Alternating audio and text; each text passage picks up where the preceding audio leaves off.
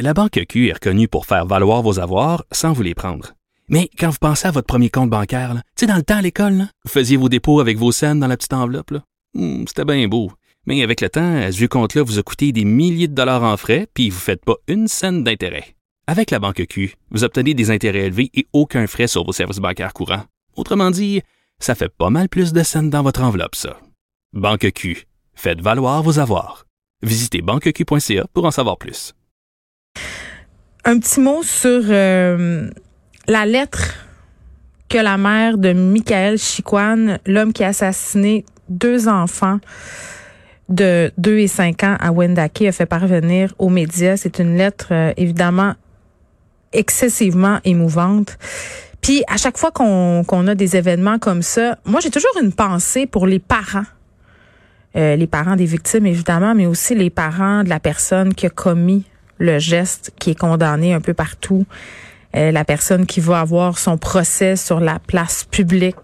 Euh, vous rappelez de, de Kim Vergil à Dawson, tu sais, euh, le drame de Polytechnique aussi, tu la, la mère de Marc Lépine qui est sortie à un moment donné, puis c'est tout le temps tellement difficile ces sorties-là parce que d'un côté, tu vois qu'il y a une mère qui aime son enfant puis qui essaye d'expliquer l'inexplicable comme euh, n'importe quelle mère le ferait, puis d'un autre bord, t'as toi qui dis ah mais là, euh, est-ce qu'elle est en train d'excuser le le geste de, de son fils, puis bon, dans le cas de la mère de, de Michael euh, Chiquan, ce qu'elle explique, évidemment, après avoir exprimé sa douleur, son incompréhension devant les gestes que commis son fils, et évidemment de se montrer très, très empathique dans la mesure du possible parce que cette famille-là peut vivre en ce moment, la famille des victimes.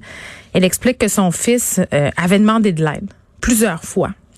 Puis on l'a un peu évoqué hier hein, quand on a parlé euh, de ce qui s'est passé à Wendake. Il y avait un article du journal où c'était spécifié que que M. Chiquan avait des problèmes de santé mentale, refusait parfois de prendre sa médication. Mais vraiment, aujourd'hui, on a la confirmation qu'il se battait avec ce genre de problème-là, euh, qui essayait d'aller chercher de l'aide. Il a même euh, attenté à ses jours. Puis là, je, le répète, je veux pas excuser son geste, ni tenter de l'expliquer.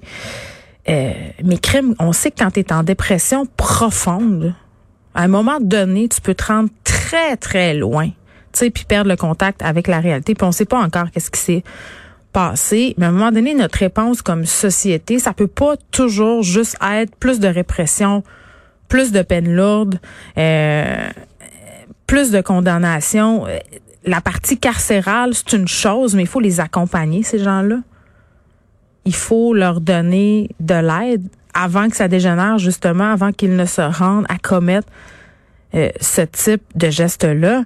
Tu sais, puis moi, quand je lis des affaires euh, dans la lettre de la mère de Michael Chiquan, comme le fait que, bon, malgré des hospitalisations au pluriel, là, euh, malgré des demandes d'aide répétées, le soutien qu'il a reçu de, de, de nous, là, de la société, a été inadéquat il n'y avait pas de place disponible pour lui dans une institution de santé mentale. Euh, son médecin de famille a absolument tout fait, selon la version de la mère, pour obtenir de l'aide appropriée. Mais le seul suivi qu'il aurait reçu, c'est un appel téléphonique d'un psychiatre qui a duré 10 minutes. Et après, on lui a prescrit une médication.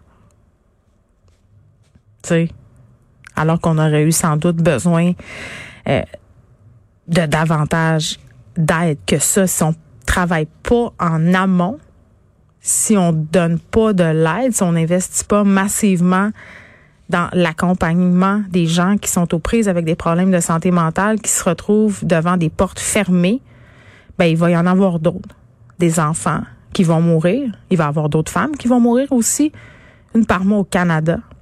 Une femme par mois au Canada qui décède au moins de son conjoint, de son ex-conjoint, c'est énorme. C'est inacceptable et ça ne va pas assez vite. Donc, faut arrêter de dire puis ça enlève absolument rien euh, à, à l'horreur du geste qui a été commis. Je veux le redire, là, je suis pas en train de l'excuser, mais il faut faire de quoi? Il faut faire quelque chose. Il faut accompagner aussi les victimes, parce que ça, c'est un autre sujet. Est-ce que cette mère-là, qui a vu la vie de ses deux enfants être arrêtée violemment comme ça, va avoir le support nécessaire? Tu on parlait souvent avec la CAVAC puis tout ça, puis on, ça dure pas bien longtemps. Elle aussi, elle va avoir besoin d'aide.